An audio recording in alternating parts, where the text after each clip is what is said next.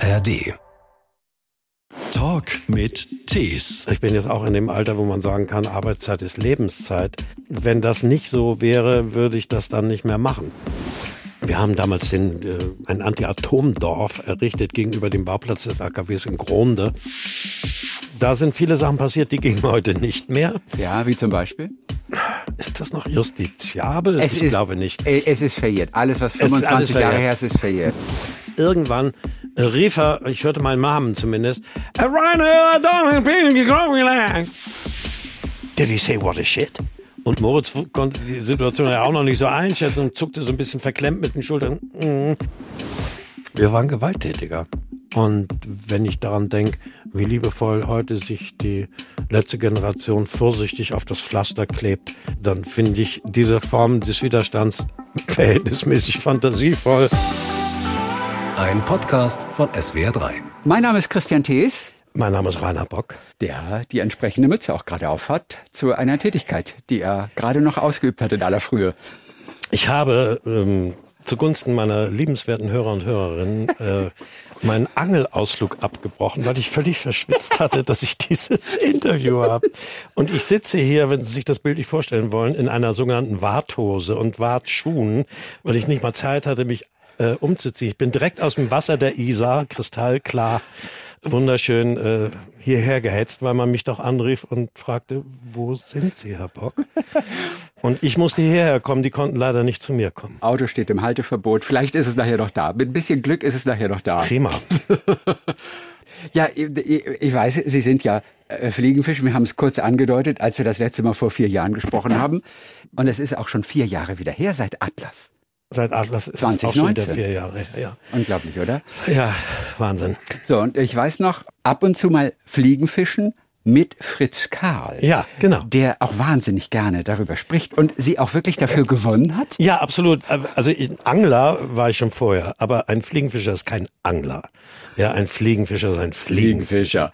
Das ist quasi die Königsdisziplin, äh, wenn man versucht, sich eines Fisches äh, habhaft werden, der habhaft zu werden. Und ähm, Fritz ist äh, von Kindesbeinen damit aufgewachsen, also der war quasi mein Doktorvater, ich der Eleve. Und wir haben uns mal beim Drehen kennengelernt. Ich glaube, Käthe Kruse war das damals. Und ähm, kam auf das Thema und dann sagte er, ja, komm doch mal mit und äh, besuch mich da. Da lebt er noch in Österreich auf dem äh, ehemaligen äh, Latifundien seiner Eltern.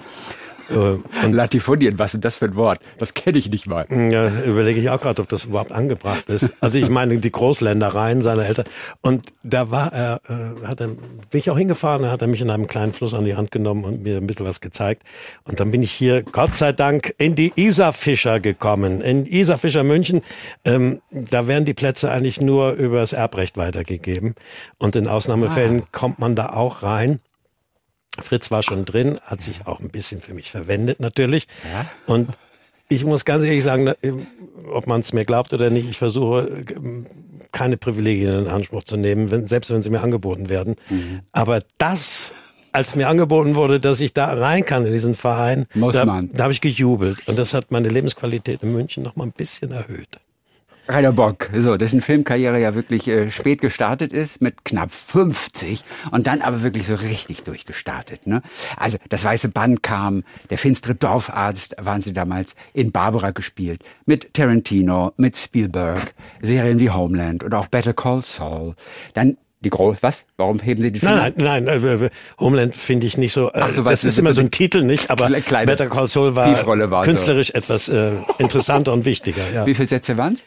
Bei Homeland? Ja. Äh, Das habe ich nicht gezählt. Ich zähle keine Sätze. Also, na, ich dachte, Sie meinten damit, ach, es waren so wenig Sätze. Mir ist es schon peinlich, wenn es erwähnt wird. N- Naja, es ist mir zum Beispiel, äh, aber ich weiß, das ist bei euch Journalisten immer so einfach so ein Name-Dropping zu sagen, er war in Inglourious Bastards. Toll war es, Tarantino kennengelernt zu haben, aber meine Rolle in Inglourious Bastards war ja übersichtlich, um es vorsichtig auszudrücken. Ja. Gehörte also nicht zu den künstlerisch ganz großen Herausforderungen. Ja, Klingt aber auf jeden Fall immer. ja gut. klingt immer super. Ganz anders war Atlas natürlich. Eine Kino-Hauptrolle als ehemaliger Gewichtheber, der dann als Möbelpacker für einen Gerichtsvollzieher arbeitet. Ordentlich trainiert, auch jetzt diese Woche schon. Haben Sie das beibehalten mit dem Fitnessstudio? Denn Sie mussten ja ein bisschen Muskeln aufbauen. Sie müssen gar nicht so, so äh, äh, scheinheilig fragen, weil Im Gegensatz zu Ihnen, meine Tu ich liebe nicht. Hörer Ich- und ich- Hörerinnen, ich frage nicht sieht er mich, er sieht mich. Und er sieht deutlich, dass ich nicht mehr so im Training bin. Aber es ist ein. Fischerpullover, da kann alles drunter versteckt Ja, da sein. schlummert vor allen Dingen im Moment ein leichtes Übergewicht. Und äh, es ist wirklich schwer, auch gerade, das ist auch eine Altersfrage, da schmelzen solche äh, Ansammlungen wie Schnee in der Sonne, wenn man nicht dran bleibt, ja. Und ich bin nicht dran geblieben, habe allerdings tatsächlich vor ein paar Wochen wieder angefangen. Aber nicht mit dem Ziel, äh, irgendwie äh, super Body aufzubauen, sondern äh, vor allen Dingen Cardio-Training und so ein bisschen auch die Muskulatur. Ja. Aber nicht mehr mit dem Ziel, wie es damals bei Atlas vor Augen hatte. Und das war ordentliche Arbeit, ne? Bis man, Das bis war man dreiviertel. Jahr lang tatsächlich, äh, äh, das sage ich schon zum zweiten Mal tatsächlich, wobei ich das hasse. Oder ist es Liebe Hörer so- und Hörerinnen, ich entschuldige mich. Ich werde nicht genau sagen und nicht mehr tatsächlich. Das ist eine furchtbare, dümmliche Sprachinflation, der ich mich eigentlich nie anschließen wollte. Aber äh, gut, es ist mir jetzt passiert. Aber das passiert uns allen aber. Aber Ohne warum Witz. ist das so? Ich- wa- wa- das war doch, wir haben doch früher nie tatsächlich gesagt, nur weil wir meinen, irgendeinen Inhalt verstärken zu müssen. Ja, aber, aber warum ist es so? Ich finde es auch wirklich total Es interessant. ist inflationär, es kommt tatsächlich. Du? Aber ich kenne das Problem. Ja, es Ja. war letztens in der Süddeutschen Zeitung vor zwei Wochen war ein wunderbarer Artikel zu dem Thema. Wirklich war die Überschrift tatsächlich genau Mhm. und äh, die Abhandlung darüber, wie weit man versucht, im Moment sprachliche Inhalte durch Lehrformeln zu verstärken. Ja, aber es bekommt natürlich ein anderes Gewicht. Ich glaube, wir möchten unseren Sätzen Gewicht verleihen. Das und, meinte und, und ich, das ja. hilft einfach dieses tatsächlich. Tut gar nicht nötig. Ein klar gedachter und gut ausgesprochener Satz steht für sich. Ich will nicht sagen, dass mir das gelingt, aber äh, mein Anspruch ist es eigentlich, das zu erreichen. Oh, Äh, ist das für mich das ja, Wasser? das ist Oder ist das Wasser. von dem für Interview von vor Ja. fünf Tagen noch? Können Sie, nee. Ja, ich kenne die Das Probleme ist- beim BR, das- Sie wissen ja, Das, eine Kultur soll jetzt fair gespart werden. ja, nee, das ist das Wasser von vor vier Jahren noch, als wir 2019 gesprochen Oh Mensch, gut, dass wir hier keine Kamera haben. Das ist, als wir 2019 das letzte Mal gesprochen haben. Aber ich kann ihn verraten, äh, beruhigen, Sie waren in Berlin damals. Ja, Jetzt sind wir zusammen hier im Raum, aber Okay. damals waren Sie in Berlin. Es ist frisches Wasser. Ja, Die. Kollegin hat es vorhin erst gebracht. Vielleicht kommt es aber aus dem Englischen. Die Engländer sagen ja immer in fact. Und das sagen sie, glaube ich, traditionell schon immer extrem häufig. Und Ja. wir haben uns das einfach angewöhnt von den Engländern. In fact. You know, well, well, in fact. Das ist ein bisschen unser tatsächlich. Wie auch immer. Okay, gut. Würden Sie sich eigentlich, also wenn wir mal gucken, wie weit man für eine Rolle geht, würden Sie sich für eine gute Rolle problemlos eine Glatze rasieren lassen, zum Beispiel? ja. Okay. Oder haben Sie schon mal? Nein. Glatze, Glatze noch Nee, nicht. ich habe mal eine Glatze geklebt bekommen im Theater. Unangenehm, oder bestimmt? Es sammelt sich Feuchtigkeit darunter. Schweiß. Ja. Das ist ein bisschen unangenehm. Welche Rolle war das? Ähm, das war der, Der zerbrochene Krug. Nee, das war der äh, Oberbrandmeister in Fahrenheit 40, Fahrenheit 501, 401, 501. Ähm, für, ja, 401? Es gibt auch diesen berühmten Film mit Mhm. Kriegsfilm, oder? Nein, nein, nein, das so. ist diese Dystopie, wo äh, Bücherlesen verboten ist. Und dann kommt die Ah. Feuerwehr und verbrennt die Bücher. Die löscht nicht, verbrennt die Bücher. Äh, mit Oskar Werner damals in der Hauptrolle. Mhm. Äh, in Stuttgart am Staatstheater gemacht. Rainer Bock, neues Projekt, eine Thriller-Serie. Ja. Gibt's jetzt die Saat, tödliche Macht. Es geht Müssen Sie auch lachen, gell? Ich finde es furchtbar, dass da Also tödliche Macht wir haben es ja auf Englisch steht. gedreht, weil Ja. es eine norwegisch-belgische Koproduktion ist und die Norweger eher nicht synchronisieren und deshalb die Filme gern auf Englisch dann haben Zu Recht, wollen. oder? Zu Recht. Zu Recht. Natürlich, ich möchte äh, allen Synchronstudios in Deutschland nicht die Arbeit wegnehmen und den Kollegen, die da wirklich teilweise tolle Arbeit machen auch. Mhm. Aber es ist was aber, anderes. Aber es ist was völlig anderes, wenn man Filme im Original gucken kann. Es geht immer zwangsläufig ein wenig verloren äh, durch die Synchronisation. Es sei denn, es sind ein paar wirkliche Spitzenleute am Werk, vor denen ich auch allergrößten Respekt habe, äh, die das ganz toll machen. Lange Rede, kurzer Sinn. The Seed hätte völlig gereicht. Aber die Übersetzung in Die Saat hat scheinbar den deutschen Redakteuren nicht gereicht. Nein, das Problem war eventuell, es gab vor nicht allzu langer Zeit einen Spielfilm. Ein Film, der der, hieß so Die hieß. Saat. Ja, ja, ich weiß. Und das ist das Mit Hanno Problem. Kofler. Genau. Aber tödliche Macht klingt so billig irgendwie, oder? Also, also tödliche Macht. Das klingt so plakativ, einfach so Wenn Sie es sagen, muss ich es nicht sagen. Okay, also ist auf jeden Fall äh, äh, natürlich ein ganz spannendes Thema. Es dreht sich alles thematisch um diesen Global Seed Vault, auf Spitzbergen, sozusagen unsere Backup-Festplatte der Menschheit, wo alle Saaten, die es auf dieser Erde gibt, ob das nun Kartoffeln sind oder Bohnen, dort einfach gelagert sind. Vor allem Getreide natürlich. Getreide auch, ne? und so, mhm. falls mal irgendwas Schlimmes passiert ja. und die Welt untergeht, dass man dort alles neu heranzüchten mhm. kann. Eine faszinierende Geschichte, oder? Ich wusste, dass es das gibt, aber äh, bis zum Zeitpunkt, wo wir anfingen, uns damit zu beschäftigen, wusste ich nicht, dass das in, in Spitzbergen ist. Ja. Ihre Rolle spielt jetzt leider nicht da oben. Ne? Ähm, die einen sagen leider, die anderen sagen, ach, hm. Wieso? Also, also Sie sind in Brüssel, da kommen wir gleich zu. Lobbyist ja. in Brüssel. Ja. Okay, warum sagen die anderen gut ja, oder auch naja, schlecht? Ich weiß von den Kollegen, die da oben jetzt gedreht haben, dann, ja. das war nicht meine Schiene in dieser äh, genau. Reihe, in dieser Serie. Das ist eine ganz tolle Erfahrung, war, wo der, ich bin ein Mensch, der ab Mitte Herbst eigentlich weg möchte und dann so im, am liebsten im Mai wiederkäme. Das geht ja nur immer nicht. Und hm können Sie sich vorstellen, mich nach Spitzbergen zu verfrachten, das wäre für mich die Höchststrafe. Eiskalt, schrecklich, windig, frierig und ähm, aber Natur. Schön. Ja, total Natur, ja. wunderschön. Ähm, Eisbären. Eisbären füttern, mhm. die einem da wohl, habe ich auch gehört, aus der Hand fressen geradezu oder manchmal auch die Hand. Ich habe die Kollegen äh, wirklich nicht beneidet. Äh, sie haben es aber als wunderbare, schöne Erfahrung erlebt und das ist auch gut so. Es war tatsächlich eine Herausforderung dann eher. Oder also auch logistische ja, Natur. Ich auch logistisch. Da oben im Eis zu ja. drehen. Wobei, es ist ja nicht alles Eis. Da Nein, es ist nicht alles Eis. Es gibt ja Straßen sogar. Gar nicht. Ja, ja, also, so ist das nicht. Äh, es ist noch nicht die Arktis, ja. Aber eben. die Infrastruktur war wohl auch streckenweise nicht so ausgebaut, wie wir es hier gewohnt sind. Wenn wir in großstädtischen Bereichen arbeiten, selbst auf dem Land, ist ja die Anbindung an eine Großstadt ziemlich schnell gegeben. Das war da wohl alles nicht und es gab da wohl auch manchmal so ein paar kleine Engpässe. Ich kann das jetzt nicht aufzählen, vielleicht technischer Natur, wo was fehlte, um das ranzuschaffen. Das hat ein bisschen gedauert. Aber alles in allem haben alle geschwärmt. Sie waren trotzdem happy, dass Sie in Brüssel in Anführungszeichen waren. Wo wurde gedreht? Berlin? In Prag. Es wurde in Prag gedreht. Okay. Ja, Brüssel war in, Prag. In dem Fall Prag. Also, es gibt diesen umstrittenen Agrarkonzern, der einen Hauptkonkurrenten übernehmen möchte. Sie sind Lobbyist. Ein Shame, wer da vor allen Dingen Parallelen zu aktuellen Dingen sieht. Da würde man niemals. Also, es, es gäbe ja zum Beispiel Bayer und Monsanto oder so. Aber ich glaube, dass das ist auch kein Geheimnis. Christian Delsch, der Drehbuchautor und der norwegische Kollege, ähm, ja. dessen Name mir jetzt in der Sekunde gerade empfallen ist, den ja. ich leider auch nie kennengelernt habe. Vielleicht liegt es daran, dass die natürlich toll recherchiert haben und auch aufgrund dieser Vorkommnisse äh, der eben benannten Getreidegiganten äh, inspiriert wurden zu dieser Geschichte, sage ich es mal so. Sie als Strippenzieher helfen da ein kleines bisschen mit und müssen auch die EU-Beauftragte da, die Wettbewerbshüterin, müssen sie überzeugen, dass das doch im Interesse der Menschheit ist, wenn diese Monopolstellung da entsteht. Genau. Nur so hilft man ja der Menschheit zu überleben. Das ist so ein bisschen der Background mhm. für ihre Rolle. Rücksichtsloser Typ, aber gleichzeitig auch ein bisschen, wie es heißt, kultiviert und elegant. Geht sowas im echten Leben? Ähm, äh, wahrscheinlich hat man mich deshalb damit besetzt. Also, weil ich genau das widerspiegel, kultiviert, ein Freund des guten Essens, mhm. einer gepflegten Konversation.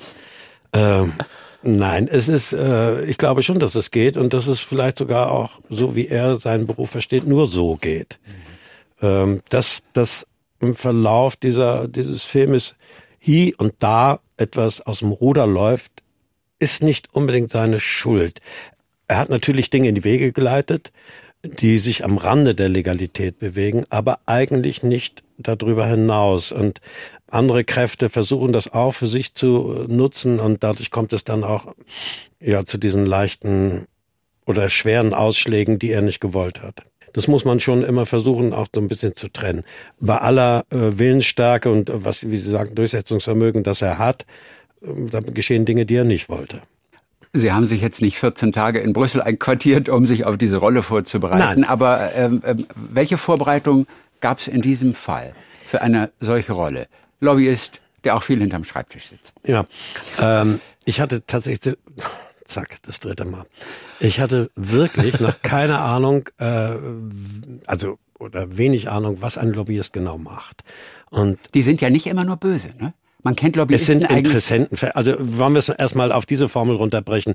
Es sind äh, die Interessenvertreter von Wirtschafts- und Finanzunternehmen, äh, die eine Brücke schlagen sollen äh, zur Politik, um dort, und die Politik bedient sich ihrer auch sehr gerne, weil sie doch auch bei vielen Zweigen eine gewisse, äh, gewisse Informationsdefizite haben und die werden da, sagen wir mal, ausgeglichen, äh, indem sie über bestimmte Sachverhalte informiert werden.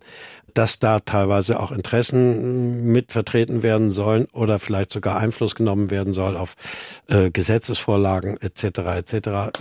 Das lässt sich wohl gar nicht äh, voneinander trennen, auch wenn es versucht wird. Ich habe mm, mich nicht nach Brüssel begeben. Ich habe im Internet, äh, das steht uns allen ja eigentlich als Informationsquelle unendlich zur Verfügung, also auch mir. Ich habe viel gelesen darüber und das war es dann aber auch an Vorbereitung. Wofür werden Sie die Dreharbeiten als erstes in Erinnerung behalten? Gibt ja manchmal auch so Schlüsselmomente, Momente, die man besonders schätzt oder die besonders furchtbar waren, über die man aber nee, nachher lachen wirklich, kann. Furchtbar war gar nichts. Dann waren die Kollegen alle herrlich. Also ich habe äh, die Kollegen sind immer mit, herrlich. Nee, das sagt ja, jeder Schauspieler weiß. nach jeder Produktion. Ich weiß. äh, ich sag's aber auch trotzdem gerne. Wenn ich es nicht erwähnt hätte, war es nicht herrlich. Ich bin jetzt auch in dem Alter, wo man sagen kann, Arbeitszeit ist Lebenszeit. Wenn das nicht so wäre, würde ich das dann nicht mehr machen. Ja. Also das, äh, dazu ist mir die Zeit äh, dann wirklich für andere Dinge näher. Ihre private Lobbyarbeit liegt ja jetzt auch schon so ein bisschen wieder zurück. Man kann es so bezeichnen. Also wenn man mal für die große Sache, das Eintreten für die große Sache, als sie damals für Umwelt und Überleben sich eingesetzt haben, das liegt lange her und trotzdem auch irgendwie eine ganz wichtige Phase, diese Anti-AKW-Phase, die sie hatten. Sie haben in so einem Anti-Atomkraftdorf auch teilweise gelebt. Sechs ähm, Wochen. Mhm. Sechs Wochen, die immer bleiben, oder? Da, ja. ver da vergisst man gar nichts, oder? Nein, äh, wir hatten leider damals noch keine Handys, sonst gäbe es Fotos. Ja. Aber äh, das war eine sehr, sehr prägende und ein äh, tolle Zeit. Wir haben damals den, äh, ein Anti-Atom-Dorf errichtet gegenüber dem Bauplatz des AKWs in Gronde. Also vor allem Zelte oder auch? Nee, das waren richtige Hütten auch. So, also so aus Baumstämmen zusammengenagelt, aus Brettern. Ich habe allerdings in meinem VW 1200 mit Fallschiebedach gelebt. Hinten Sitz raus und als Schaumstoffmatratze habe ich drin geschlafen und so. Mhm. Aber es war, äh, war eine, ja, es war auch eine wichtige Zeit, weil die politisch-theoretische Schulung durch das humanistische Gymnasium auf einmal in Praxis umgesetzt wurde. Und äh, ich gesehen habe, was geht und was nicht geht. Äh, da sind viele Sachen passiert, die gehen heute nicht mehr. Ja, wie zum Beispiel? Ist das noch justiziabel? Es ich ist, glaube nicht. Äh, es ist verjährt. Alles, was 25 alles Jahre her ist, ist verjährt. Naja, also es war wirklich so, dass äh, äh zwei Leute aus dem Dorf äh, von der Polizei festgenommen worden waren, weil ihr Auto in einem Zustand war, wo man es eigentlich nicht mehr auf die Straße lassen durfte. Und wir hörten das und sind dann mit 40 Leuten zu dieser kleinen Polizeiwache nach Kirchosen gefahren und haben freundlich mal angeklopft und gesagt, was denn mit unseren Freunden ist. Wir würden sie jetzt gerne wieder mitnehmen.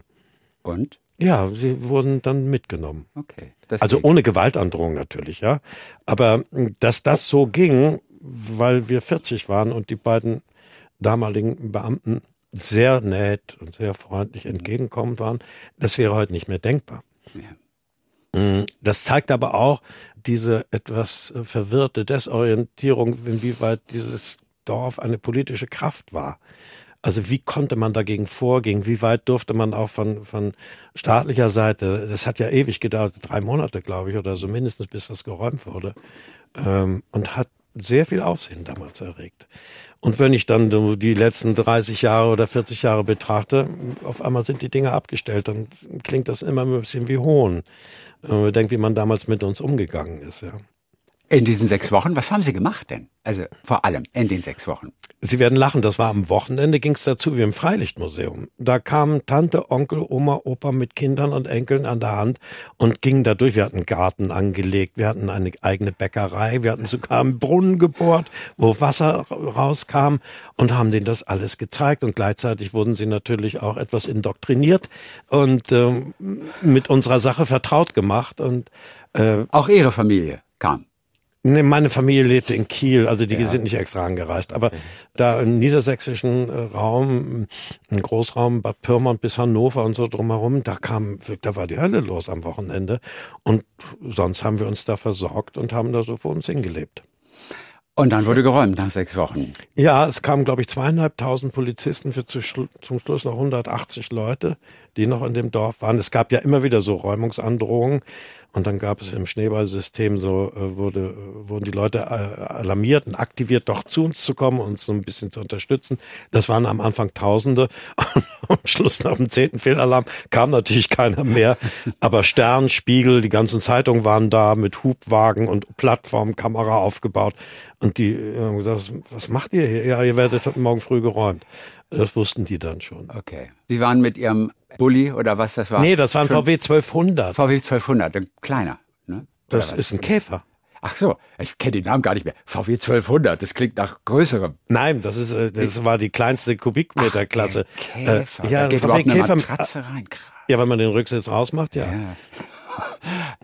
Okay, und mit dem sind Sie aber vorher schon gefahren? Ja, oder, mit dem bin ich vorher schon gefahren. Musst, nee, oder mussten Sie mit dem Bagger weggeschoben werden von den räumenden Massen? Nee, nee, die haben, nein, nein, die haben zwar alle unsere Personalien festgestellt, das war sehr lustig, weil ähm, das ist echt eine witzige Anekdote. Ich hatte irgendwann in diesen sechs Wochen, nach zwei Wochen Lust, was zu lesen und bin nach Hameln gefahren in eine Buchhandlung und gehe da rein und stöber rum, habe auch was gefunden und dann kam mir der Typ hinterm Tresen irgendwie, ich denke, irgendwo kenne ich den, aber ist ja absurd.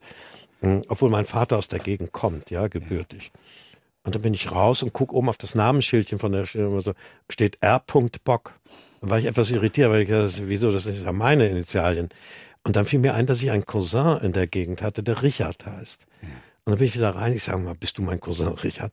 Ja, wer bist du denn? Ich sage, ich bin Rainer. Nein, das war herrlich. Wir hatten uns das letzte Mal so als Kinder gesehen, ja. Yeah. Eine wunderbare Begegnung. Und dann gab es noch einen Verwandten äh, da aus dem Ort, der ist auch Bock. Und als wir zur Personalienfeststellung kamen, waren wir drei witzigerweise auch alle zusammen. Und die Sekretärin, die in diesem VW-Bus der Polizei saß, Name, Bock, hm, Rainer, nächster, Name, Bock, Vorname, Richard, Name, Bock. Sagen Sie, äh, wollen Sie mich verarschen? ja, also das war ein kleines Familienunternehmen, was da äh, gegen die Atomkraftwerke demonstriert hat. Und haben Sie was gefunden zum Lesen? Ich kann mich aber nicht mehr an den Titel erinnern. Also, aber, aber alleine diese Ruhe zu haben in den sechs Wochen, sich dann irgendwann dahin ja, zu setzen haben da und zu lesen. Das war, das war, man darf das gar nicht allzu aufgeregt äh, äh, sich vorstellen. Auch wieder wahr. Morgen ging man zusammen frühstücken, alle äh, Leute, die da waren, in gemeinsamen Wechselschichten, Arbeitsschichten, so. Wer macht heute Küche, wer, wer macht den Einkauf und so. Ja. Es wurde uns auch Sachen angeliefert. Also Menschen aus der Bevölkerung anfangs, die brachten uns Kisten mit Lebensmitteln vorbei. Ja. Dann wurde das erste Moped gestohlen in der Umgebung, da hieß es, das waren wir. Oder die erste, äh, weiß ich nicht, Säge verschwand, es hieß, waren natürlich immer wir, ähm, obwohl das Quatsch war. Und dann ebbte so die Sympathie so ein bisschen wieder ab. Aber mhm. es ist natürlich äh, Propaganda. Ich schiebe mir Ihr Glas etwas hinten, nicht, dass das nachher noch ins Pult fällt. Ach so. Weil Sie so schöne ausladende Bewegungen haben, wie auf der Theaterbühne auch. Und das ist schnell mal austrinken. Ich, hatte nur, ich hatte nur gerade ja, Angst. Ja, wunderbar.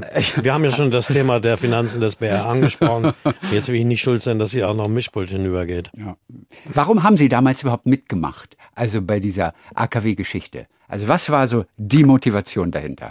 Naja, mein politisches Bewusstsein. Das schon, okay. Also äh, ne? ich wollte nicht irgendwie, also das war, äh, man hatte ja keinen Nutzen davon, sondern im Gegenteil, der Einsatz hat sowohl Geld wie auch Energie und Nerven gekostet und das über zwei Jahre. Ein Vergnügen war das nicht. Nein. Haben Sie noch Kontakt zu jemandem von damals? Nee. Keiner. Das ist aber eine witzige Frage, die ich mir ja. letztens auch mal gestellt habe. Ich habe eigentlich zu niemandem mehr Kontakt. Wie oft haben Sie heute das Gefühl, eigentlich müssten wir auch noch mehr machen, es allein den Jungen zu überlassen? Aktuell reicht irgendwie am Ende doch nicht aus, erst recht, wenn dann plötzlich irgendwie doch bei Greta Thunberg mal was schiefläuft und plötzlich die ganze Bewegung auch wieder in Verruf bekommt, eventuell auch an gewissem Rückhalt dann nochmal wieder verliert. Wie oft haben Sie das Gefühl, eigentlich müsste, müsste ich auch nochmal wieder irgendwo mich engagieren? Täglich. Echt? Ja, wenn ich die Zeitung aufschlag, wenn ich bestimmte Sendungen sehe. Wir sind ja auch, oder ich, Warum soll man das allgemein halten?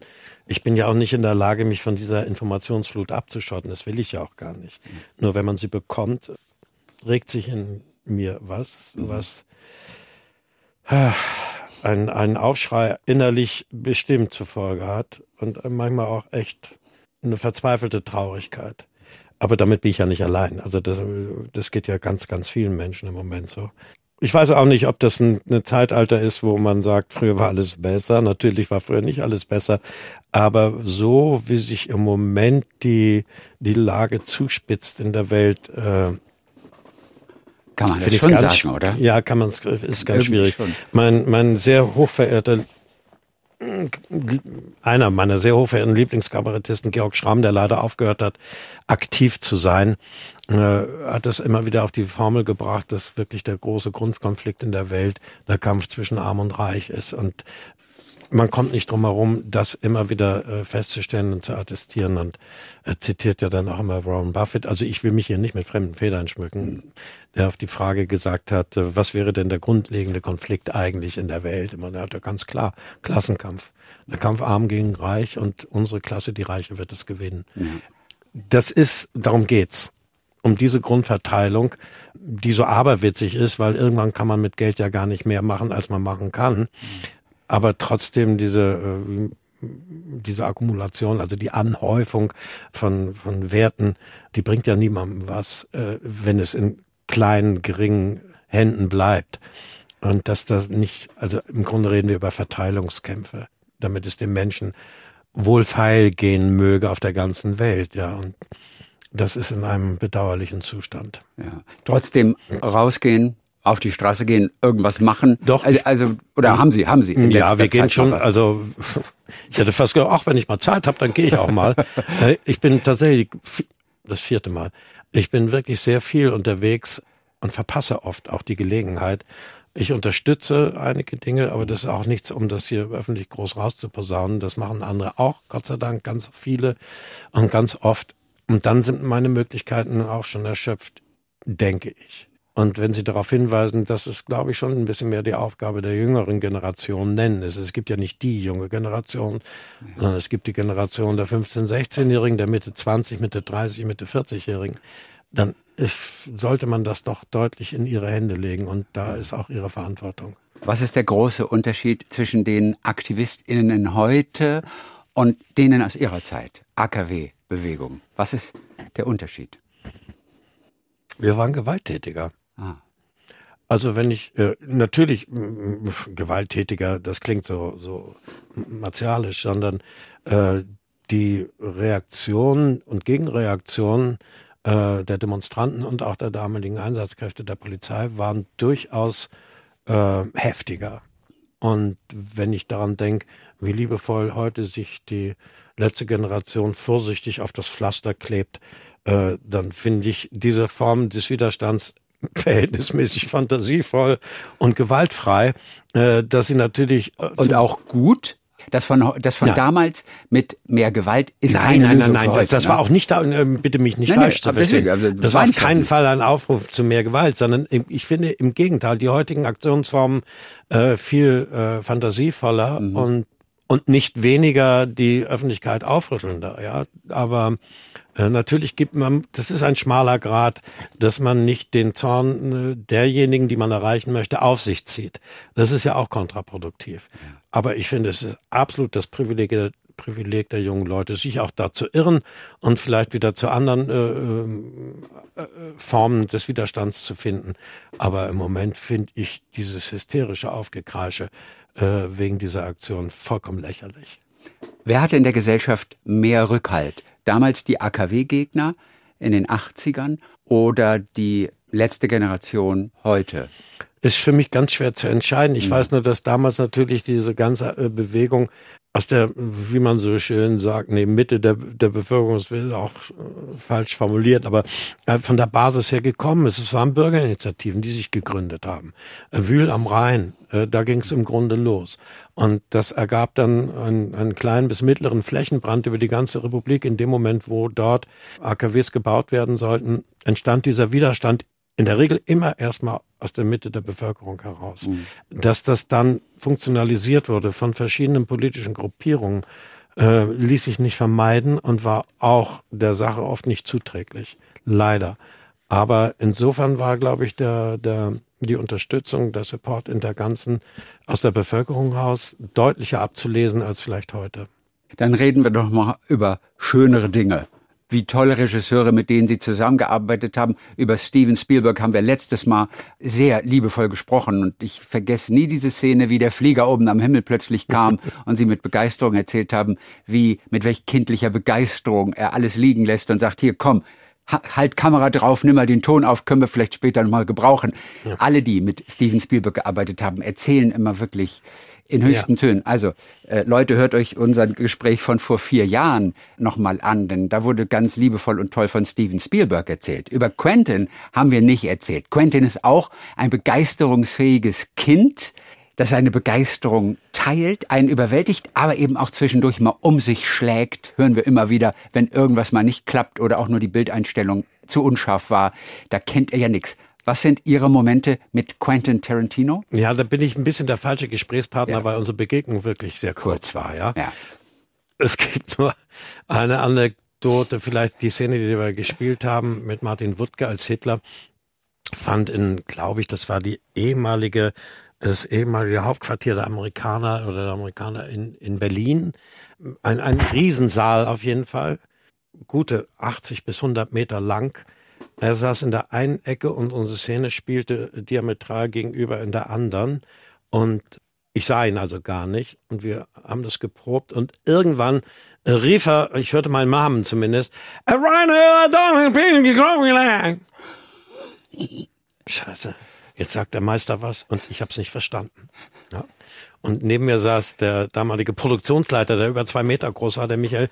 Ähm, den, das fand er so toll, dass der als Komparse neben mir sitzen konnte, als deutscher General, im Sitzen noch so groß. Mhm. Ich sag, Michael, hast du verstanden, was er gesagt hat? Nee, sagt er. Na gut, also das war noch die Probe. Dann haben wir es im ersten Take gedreht. Nach dem Take, oh, run, oh, please, oh, Boah. Bitter. Und dann sagte Michael, du weißt du, ich glaube, ich habe verstanden, Rainer, please don't cross your legs. Ich saß nämlich als deutscher ah. General mit übereinander geschlagenen Beinen da und das mhm. wollte er nicht so gerne sehen. Er wollte, dass man so mit beiden ja. Beinen fest so. Mansplaining, also ja, richtig, so, ne, so männlich ja. da sitzt. Aber das trieb mir etwas den Schweiß äh, aus den Poren, weil ich dachte, jetzt kriege ich schon eine Regieanweisung und kapier oder höre sie zumindest nicht. Dabei war ihr Englisch ja immer gut. Also. Es war ziemlich, ja, ja, es ist, an dem Englisch lag es wirklich nicht. Man muss dazu sagen, er hat einen wirklich unglaublichen äh, äh, Slang, äh, spricht ah, okay. wie ein Maschinengewehr. Ich hatte ja so, so eine Casting-Situation mit ihm, wo ich selbst für diese Tagesrolle gecastet werden sollte. Und dann war da die Kamera aufgebaut und die sehr verehrte, leider viel zu früh verstorbene Simone Bär war dabei, die Casterin. Er und seine Produzentin. Und er fragte mich, ob ich mich erinnern könnte, was meine erste Rolle am Theater war. Er hätte gehört, ich hätte viel Theater gespielt, was er ganz toll fand. Und da habe ich gedacht, ja, was kann ich sagen? Äh, ich dachte, wie übersetze ich das ins Englische? Das Vergnügen, verrückt zu sein von Eduardo de Filippo. The pleasure to be crazy. Ja, yeah, Filippo, I know him. Ich habe gedacht, ich falle vom Glauben ab. Das kennen viele deutsche Kollegen nicht, ja, das Stück oder den Autor. Und dann habe ich erzählt und er hat zugehört und hat sich gefreut und so. Dann fing er an zu erzählen. Das ging in einem so rasenden Tempo, äh, dass ich vollkommen hilflos da saß und nur 50 Prozent verstanden habe, habe dann aber immer dann gelacht, wenn die anderen gelacht haben. Und irgendwann zum Schluss hat er gesagt, did you read the script? Ich sage, of course, that's why I'm here. Äh, ja, ob ich mir vorstellen könnte, dass diese kleine Rolle zu spielen. Ich sage, ja, klar. Und dann gab er mir die Hand und sagte, you got the job. Das heißt also, das ganze Gespräch hat ihm als Casting gereiht. Er wollte mhm. wissen, kann ich einigermaßen TH und wie bin ich so, ja? und bei dem, bei dem äh, äh, TH, Sie sind ja nicht so gerne lange weg von zu Hause, ne? Bei mhm. Rollen, aber bei Better Call Saul, da spielen sie den deutschen Ingenieur, mhm. der dann dieses Untergrundlabor Werner aufbauen soll, ja. Werner Ziegler. Da waren sie ganze drei Monate weg. Ja, aber meine Frau, mein Sohn waren dabei. Dass der Sohn sogar mit konnte.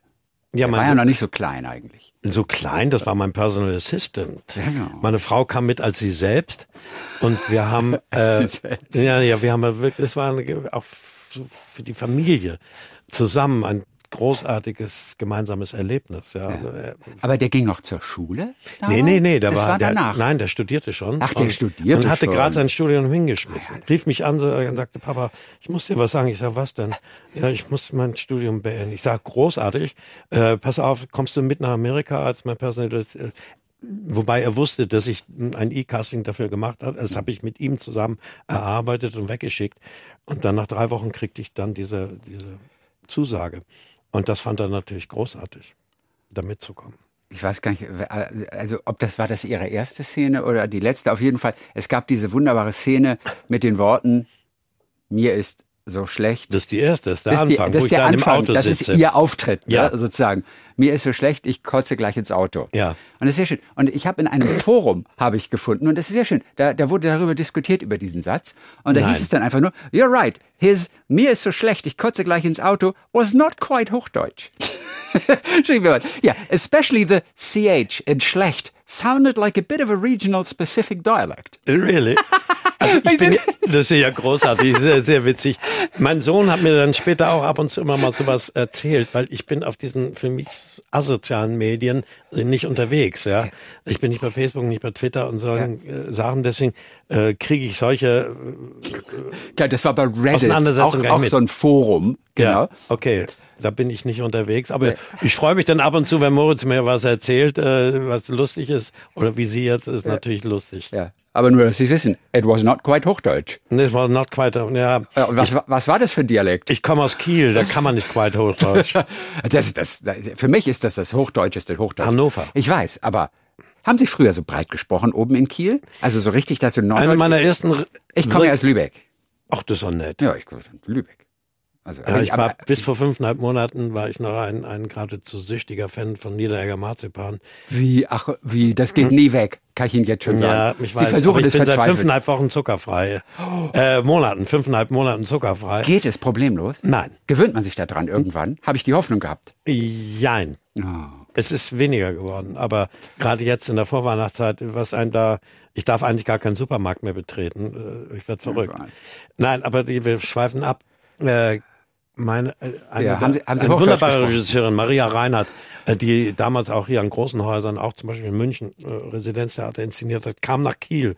Und ich war kleiner Anfänger damals. Und die hatte mir zu mir gesagt, Bubele, wenn du weiter so sprichst, musst du an die niederdeutsche Bühne gehen.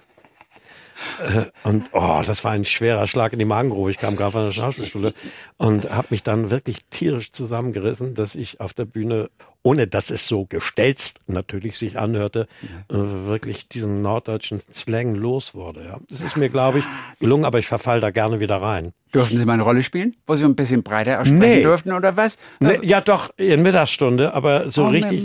Ja, aber so richtig durfte ich das da auch nicht. Äh, doch, äh, wir haben das ja auf äh, Plattdeutsch und auf Hochdeutsch gedreht. In zwei, zwei, zwei komplett verschiedene Versionen. Ja, Nein. wir haben tatsächlich am Take immer zwei äh, verschiedene Versionen gemacht.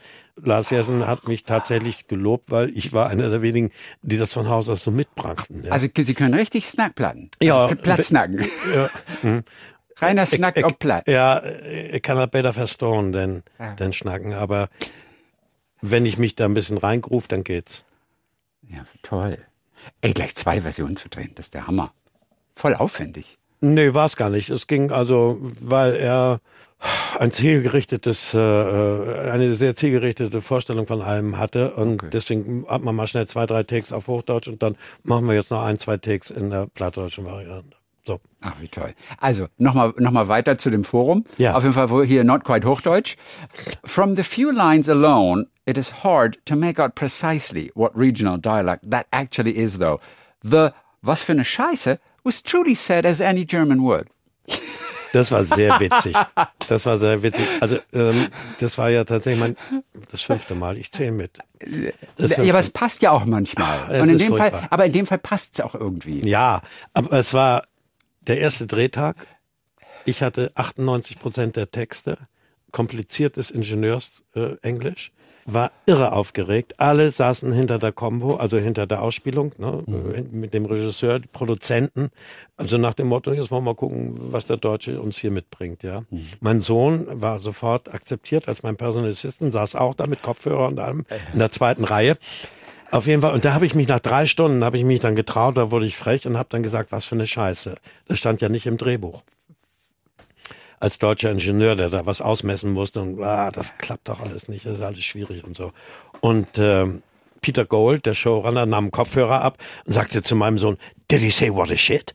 Und Moritz konnte die Situation ja auch noch nicht so einschätzen und zuckte so ein bisschen verklemmt mit den Schultern. Mm, oh, great, that's great. Also der war ganz begeistert und sagte dann auch, dass das nicht versprechen könne, dass es drin bleibt, weil die Amerikaner nur ein bestimmtes Kontingent äh, von Schimpfworten im Fernsehen erlauben. Äh, es ist aber drin geblieben hat sich offensichtlich gelohnt, denn das a Scheiße, also was für eine Scheiße, was truly said as any German would. Nur, nur zur Information. ja. Dieser erste Drehtag bei Better Call Saul, ja. der war insofern besonders, es kamen Kollegen ans Set, weiß ich noch, die noch nicht mal gedreht haben an dem Tag. Die sind wegen Ihnen gekommen. Nein, da verwechseln Sie was. Okay, wo äh, war das? Das war der letzte Drehtag. Das war der letzte Drehtag? Ja, ah. äh, Bob Odenkirk, Rhea Seahorn, Michael Mendo, die waren bei einem Baseballspiel und sagten, dann hat Rhea Seahorn auf einmal gesagt, sag mal, wisst ihr was, Reinhard hat heute seinen letzten Drehtag, den müssen wir verabschieden. Und dann sind die da nachts um zehn, sind die zum Set gekommen, wo Jonathan Banks und ich diese, ich glaube, man muss das, das ist kein Spoiler mehr, wenn man sagt, meine Schlussszene äh, äh, gedreht haben. Ja. Ich habe gesagt, wo kommt ihr denn her? Ja, wir wollten Tschüss sagen. Also da musste ich kurz mal fünf Meter in die Wüste gehen und äh, ein Tränchen verdrücken, weil ich war so, wirklich, es ist rührend. Mhm. Das kenne ich von uns. Also es würde hier so leicht nicht passieren. Mhm. Und ich habe wohl gemerkt, Sie sagten es richtig, ich habe nicht eine einzige Szene mit diesen Kollegen gedreht, weil die die andere Schiene hatten. Ich habe mhm. ja die Schiene mit John Banks gehabt. Wir hatten, waren zusammen essen und so, man hat sich äh, begegnet. Äh, man ist sich begegnet, aber diese ganze Arbeitserfahrung in Amerika, der ich ja antiamerikanisch sozialisiert bin als Kind der End 60er und 70er Jahre, war für mich ein permanentes um die Ohren gehaue von, von Vorurteilen. Und das alleine hat diese Arbeit schon gelohnt. Rainer Bock, es war tatsächlich ein schönes Gespräch wieder mal. Oh, das freut mich. Das fand, fand ich auch. Es ist einfach immer sehr entspannt mit Ihnen und äh, schön. Ja, dann hören wir uns bald wieder. Der nächste Film, das nächste Projekt kommt ja auch irgendwann mal wieder so die Tage. Es kommt was sehr, sehr Tolles. Darf ich das noch ganz, ja, ganz? Auf, auf, auf also jetzt wollen wir erst noch mal auf, auf Hauptrolle. Es, Große da geht, Hauptrolle? Da, da geht es überhaupt nicht um Hauptrollen. Und zwar ist das Theaterstück Die Ermittlung von Peter Weiß, Oratorium elf ah. Gesängen, die den Auschwitz-Prozess 63 bis 65 in Frankfurt behandelt, mhm. haben wir für das Kino verfilmt mit 60 Kollegen und Kolleginnen. Das ist das aufwühlendste und tief ergreifendste, was ich je in meinem Beruf gemacht habe. Und wenn ich das sage, äh, weiß, lehne ich mich auch gerade ein bisschen aus dem Fenster, aber mhm. äh, Sie wissen ja, dass ich etwas mehr als zwei, drei Filme gemacht habe und das wird zur Berlinale angemeldet. Ob wir genommen werden, wollen wir abwarten, aber es kommt dann im Mai zur Premiere. Die Ermittlung von Peter Weiß. Dann sprechen wir doch einfach dann weiter. Sehr gerne. Dankeschön für heute. Dann bis die Tage wieder. Tschüss. Talk mit Tees.